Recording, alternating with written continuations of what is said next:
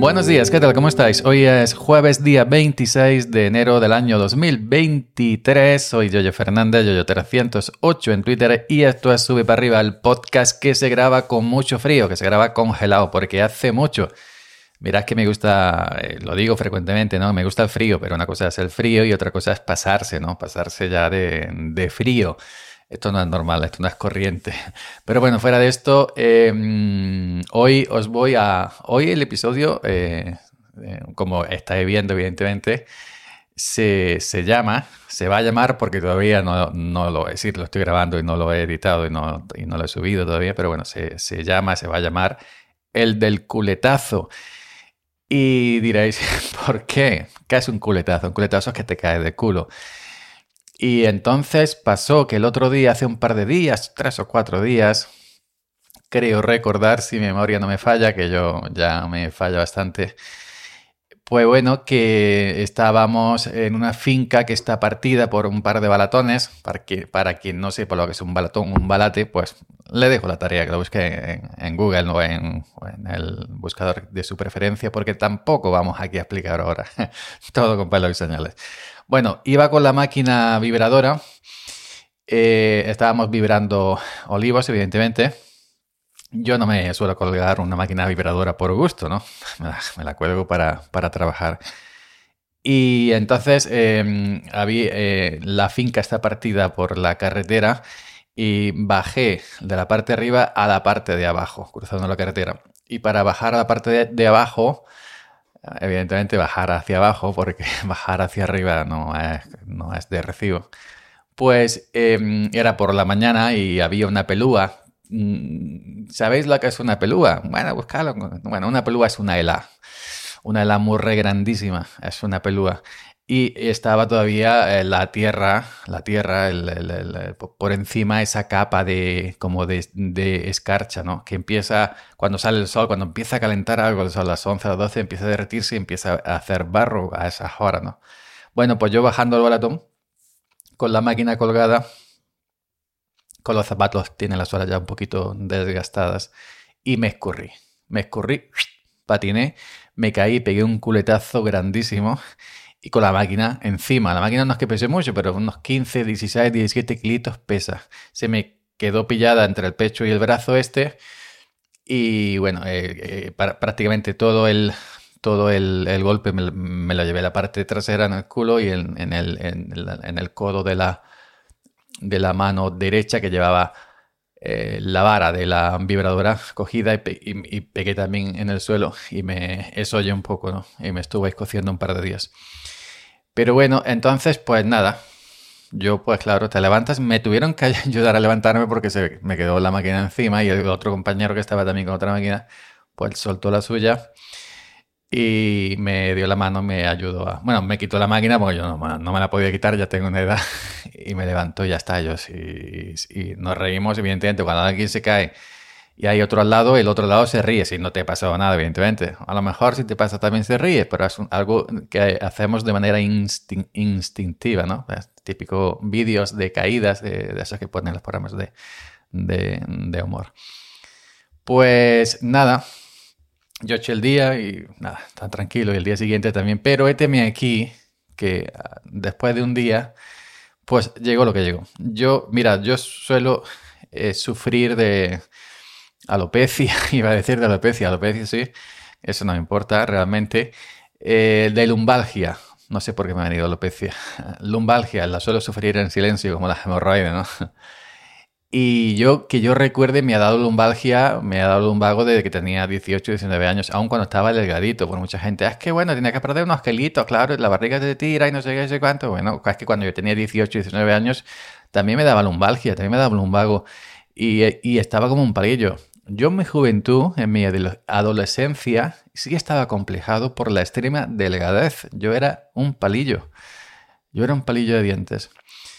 Pues también me daba. Y yo vengo sufriendo, a lo mejor me tiro un año que no me da. O me tiro medio año, un año y medio, pero a, lo mejor cuando se acuerda, vuelve. Y recuerdo que hace, yo tendría veintipico años, ya tengo muchos más, una vez me dio un tremenda, vamos, que me quedé doblado como una alcayata. Me quedé totalmente doblado, como si me, me hubiera perdido un euro eh, y estuviera constantemente buscando, mirando hacia abajo y no me podía enderezar porque el dolor era inmenso, una cosa bárbara.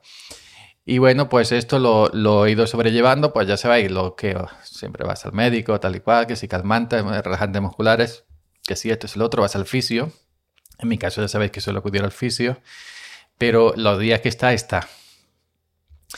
Y bueno, pues em, ya hacía tiempo que no me daba lumbalgia, pero eh, al día de la caída esta en el balatón, pues me ha vuelto a dar. Yo suelo sufrir de las vértebras del cuello y el golpetazo seco, ¡pam! Pues me sonó toda la columna y la, parte de ahí abajo del de, cuello me duele también un poquito, pero el cuello me duele siempre, ¿no? Por el tema mío.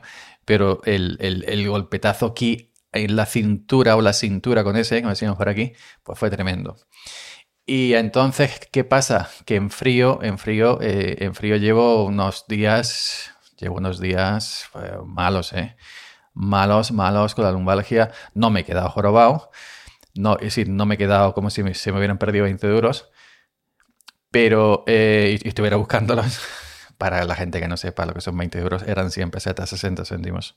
De las, de las antiguas pesetas, como se dice pero sí me cuesta mucho trabajo hasta que no me caliento em, físicamente, no verbalmente, hasta que me caliento, me, y claro, y no, no, puedo faltar al trabajo, porque si yo falto, faltan ocho personas y no puedo dejar que ocho personas pierdan el jornal, ¿no?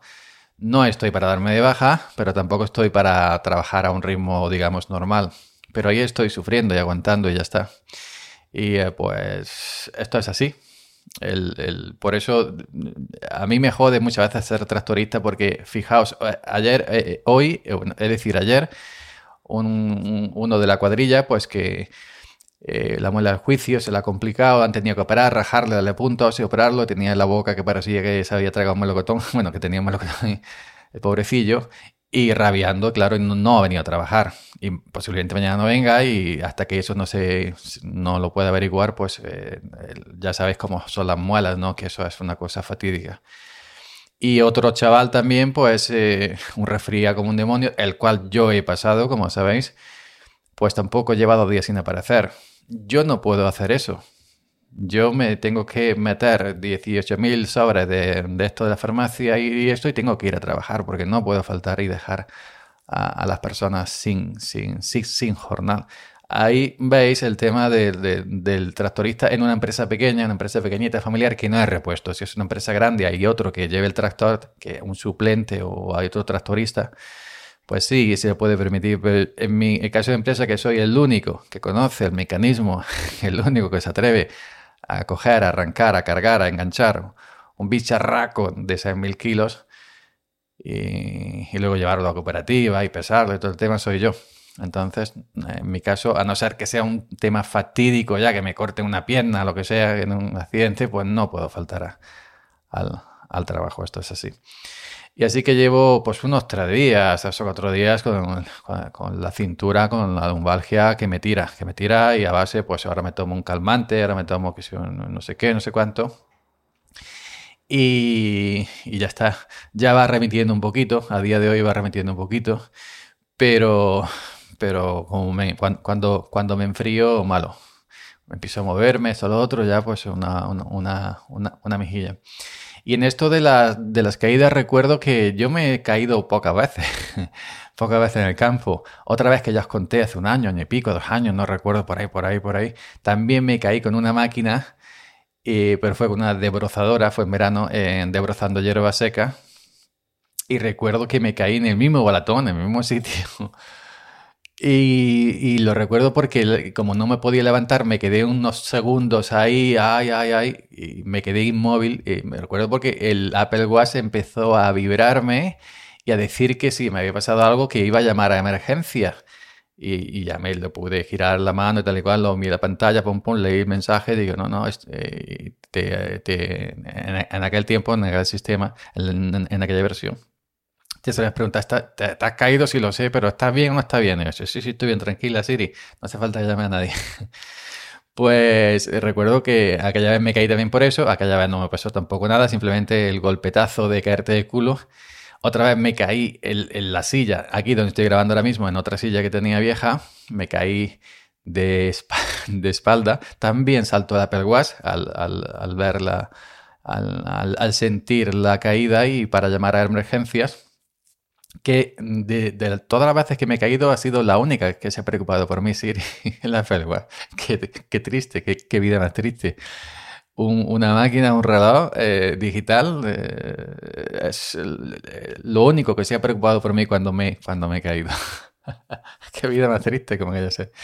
Bueno, y otra vez, si recuerdo ya de niño, de adolescente, tendría yo unos 15 años, 14, 15, 16 años, con las cabras en el monte pues corriendo tras cabras porque se iban no sé dónde, no, a un sitio donde no podían meterse porque era, pues, si iban a comer algo, pues que no, que no era de, no se tenía que comer, un sembrado o algo, no, no recuerdo.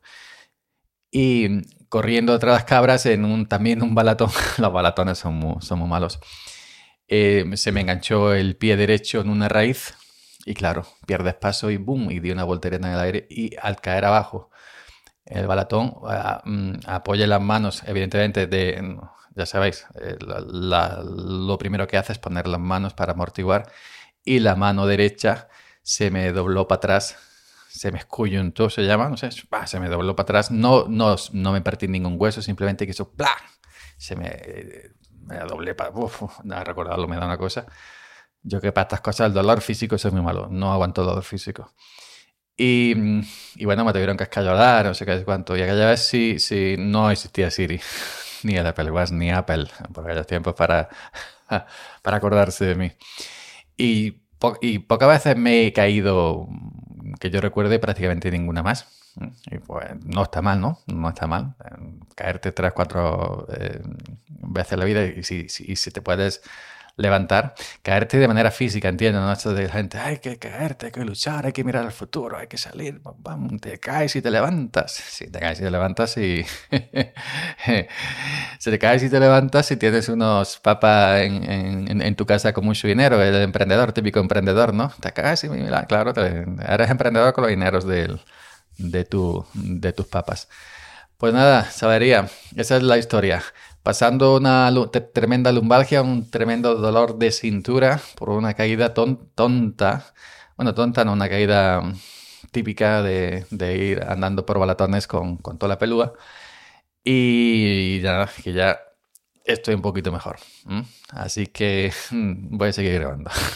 voy a seguir grabando.